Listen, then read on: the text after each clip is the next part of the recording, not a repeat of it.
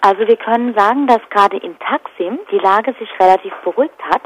Ähm, also es ist ein, immer noch ein kompletter Ausnahmezustand, weil es ist wie eine andere Welt. Also es ist komplette Soli-Atmosphäre. Also im ganzen Park laufen Leute rum, die die äh, dir Essen anbieten, die sofort helfen, wenn was getragen werden muss. Es gibt also eine tolle Infrastruktur. Es gibt jetzt ähm, eine Bibliothek. Äh, es gibt ganz viele Workshops. Also es ist ein ganz anderes Miteinander. Es ist echt wie, als würde man in eine andere Welt einschreiten und äh, es kostet auch nichts. Alles ist komplett umsonst und jeder bringt Sachen mit. Auf der anderen Seite ähm, ist es aber auf keinen Fall so, dass es gerade komplett ruhig ist. Äh, sondern ähm, also vor allen Dingen in Ankara, Izmir, Dersim und Antalya äh, gehen äh, noch total äh, die Polizeigewalt ähm, und die Ausschreitungen weiter. Also in den anderen Städten gibt's immer noch äh, jeden Tag Verletzte, ähm, stundenlanges Gas auf äh, die Protestierenden, ähm, dann äh, dass Polizisten äh, Protestierende entführen und verschlagen und dann irgendwo wieder aus dem Auto schmeißen. Und also das geht auf jeden Fall in den ganzen und auch in ähm, peripheren Stadtteilen von Istanbul geht es auch auf jeden Fall noch weiter. Du warst in Istanbul als die Proteste losgingen. Ja. Wie war das Ganze aus deiner Sicht? Ähm, also es ist so, äh, dass die Baustelle hat schon zum Teil angefangen ähm, für das Einkaufszentrum, das AVM. Ähm, nur ist es so, dass ein Teil, da stehen noch Bäume und die waren nicht äh, genehmigt für das Projekt. Und jetzt hat diese Baufirma einfach illegal, weil die vergessen haben, die Fußwege mit einzuplanen, einfach nachts angefangen, um halb eins einen Bulldozer in den Park zu schicken, damit der illegal die Bäume abholzt. Äh, und es wurde eben gegen diese äh, Bäume abholzen, wurde schon ähm, Widerspruch eingelegt und da lief eben noch das Verfahren und dann darf eigentlich nicht mit der Baustelle weitergemacht werden. Äh, und das haben eben Leute erfahren, dass der Bulldozer einfährt und sind dann letzte Woche Montagnacht äh, in den Park und haben den Fahrer davon abgehalten, dass er anfangen kann. Und dann äh, ist er nach Hause und Leute haben eine Mahnwache aufgestellt. Und er kam dann morgens wieder und konnte aber nicht weitermachen. Und dann mittags um halb eins kam es erstmal die Polizei. Und da kam ich dann eben auch dazu. Äh, und dann haben wir uns halt vor den Bulldozer also als Menschenkette gestellt und dann kamen sofort die Bullen in also Vollmontur und haben uns äh, weggejagt und versucht auseinanderzutreiben und waren sofort richtig gewalttätig, obwohl wir also wir waren komplett ne, in Zivil einfach nur mit Klamotten und standen da und haben gesagt, nee, es ist unser Park und das ist eine illegale Baustelle. Ihr müsstet als Polizisten uns verteidigen und nicht die die hier illegal mit der Baustelle weitermachen. Und es ist jetzt sogar auch im Nachhinein ähm, das Gerichtsurteil raus, dass äh, das Fällen der Bäume illegal ist. Also sogar die Justiz ist auf unserer Seite und äh, Tayyip und die Regierung will halt immer noch Recht behalten und gibt nicht nach. Ja, äh, es war total rabiat. Mir hat ein äh, Polizist direkt aus einem Meter Entfernung äh, mit der Gaspistole direkt ins Auge geschossen. Obwohl er also direkt sah, ich habe nichts vorm Auge und nichts sah mich, sah auch, dass ich ihm nichts tun kann. Hat mir direkt aus einem Meter mit dem Ding in die Augen geschossen. Ich dachte erst, ich werde blind. Also es war echt einfach nur widerlich. Also ich habe jetzt keine bleibenden Schäden, aber es gibt so viele Menschen, die äh, ein Auge verloren haben, die verletzt wurden. Also über 1800 Menschen wurden verletzt. Mindestens eine Person umgebracht worden in Istanbul von der Polizei. Ein Mädchen wurde von einem Panzer überrollt. Also es ist echt einfach unbeschreiblich. Abends kamen dann halt ganz viele Leute in den Park, jeder hat jedem Bescheid gesagt und dann war der nächste Tag auch ruhig. Also es war dann eher so, äh, alle Leute bringen was zu essen mit, bringen Zelte mit, machen Mahnwache.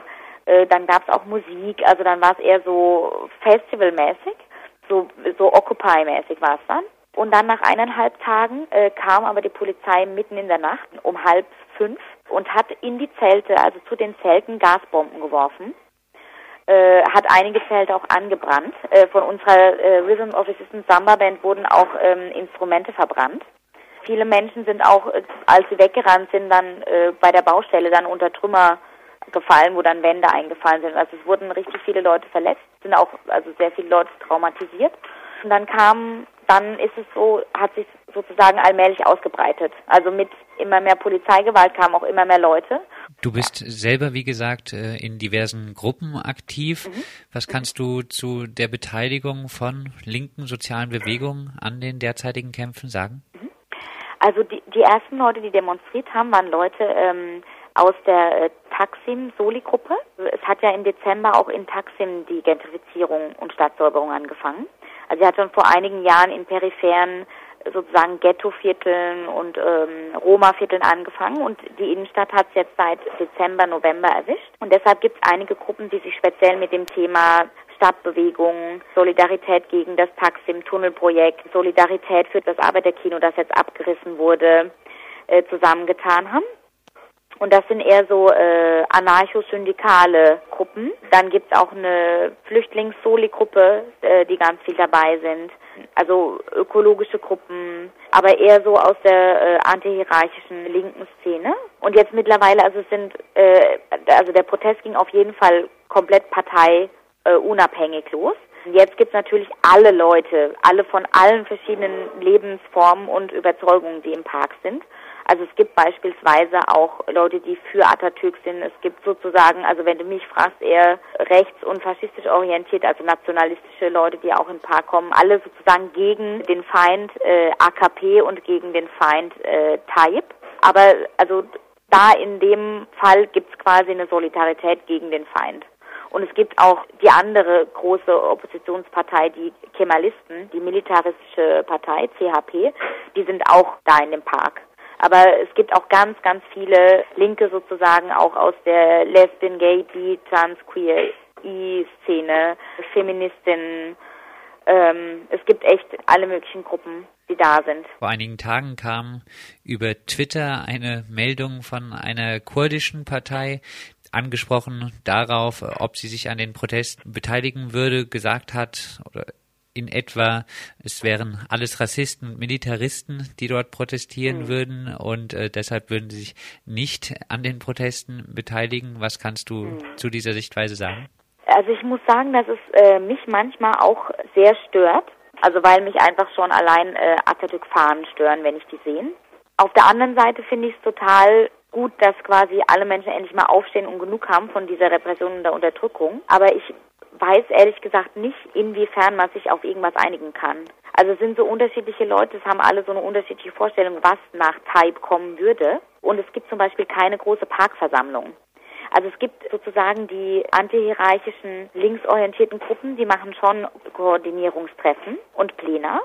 Also da sind auch sozusagen die LGBTI und Feministen und Anarchosyndikalisten und äh, Taksim Soli Gruppe, die machen schon gemeinsam Koordinierung. Aber es ist echt fragwürdig, was jetzt äh, im Grunde rauskommt. Äh, also wenn jetzt, also mein Wunsch wäre, dass Taib endlich abdankt, äh, aber wer dann danach kommt, äh, ist halt auch die Frage. Es ist auch überhaupt zum Beispiel aus Frauenperspektive äh, ganz viel zu kritisieren. Also wir versuchen jetzt auch als Feministin hier die Protestbewegung zu, ähm, zu äh, beeinflussen, weil ich habe keine Lust, äh, mit jemandem zu demonstrieren, der dann neben mir plötzlich anfängt, du Hurensohn zu fluchen. Also ja, das ist dann auch nicht meine Utopie. Dafür gehe ich nicht auf die Straße, damit dann doch wieder äh, das Patriarchat äh, so die, die, die Macht ergreift. Aber es passiert ganz viel und ganz kleines Beispiel kann ich geben. In der Türkei heißt also sozusagen Damen und Herren.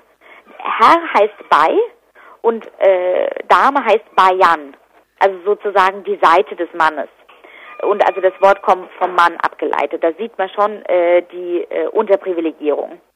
Und es gibt halt ein Café, wo auch äh, 24 Stunden kostenloses Essen verteilt wird und wo kostenlos die Toiletten benutzt werden dürfen. Und da haben wir zum Beispiel als Frauen jetzt drüber gehängt, so äh, wir sind keine Nebenfrauen, wir sind also wir sind keine Nebendamen, wir sind Frauen. Und da kann man auch einfach mit den mit den Männern dann drüber diskutieren.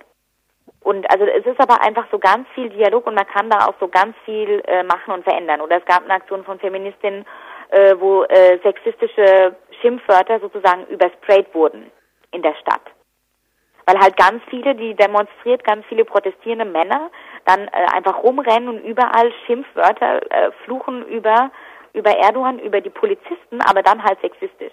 Aber ich sehe auch einfach ganz viel äh, Potenzial und ganz viel äh, Veränderungsmöglichkeit. Vor allem, weil jetzt endlich auch ganz viele Leute endlich auf die Straße gehen, die völlig unpolitisch sind. Wirklich Leute, die noch nie vorher auf der Straße waren, äh, gehen äh, in Gesepark nach Taksim zum Demonstrieren. Heißt vielleicht abschließend, äh, du bist hoffnungsvoll, äh, dass äh, eine Utopie einer freieren Gesellschaft äh, doch vielleicht äh, zumindest Schritt für Schritt verwirklicht werden kann. Also ich denke, das, was jetzt sogar gerade schon im Park ist, ist schon ein Stück weit von Utopie. Und äh, ja, ich hoffe einfach, dass heute Nacht nicht so viele Leute verletzt werden. Äh, weil jetzt äh, eben Zeit, wie gesagt, aus dem Urlaub zurückgekommen ist und jetzt eigentlich um neun in Istanbul angekommen ist.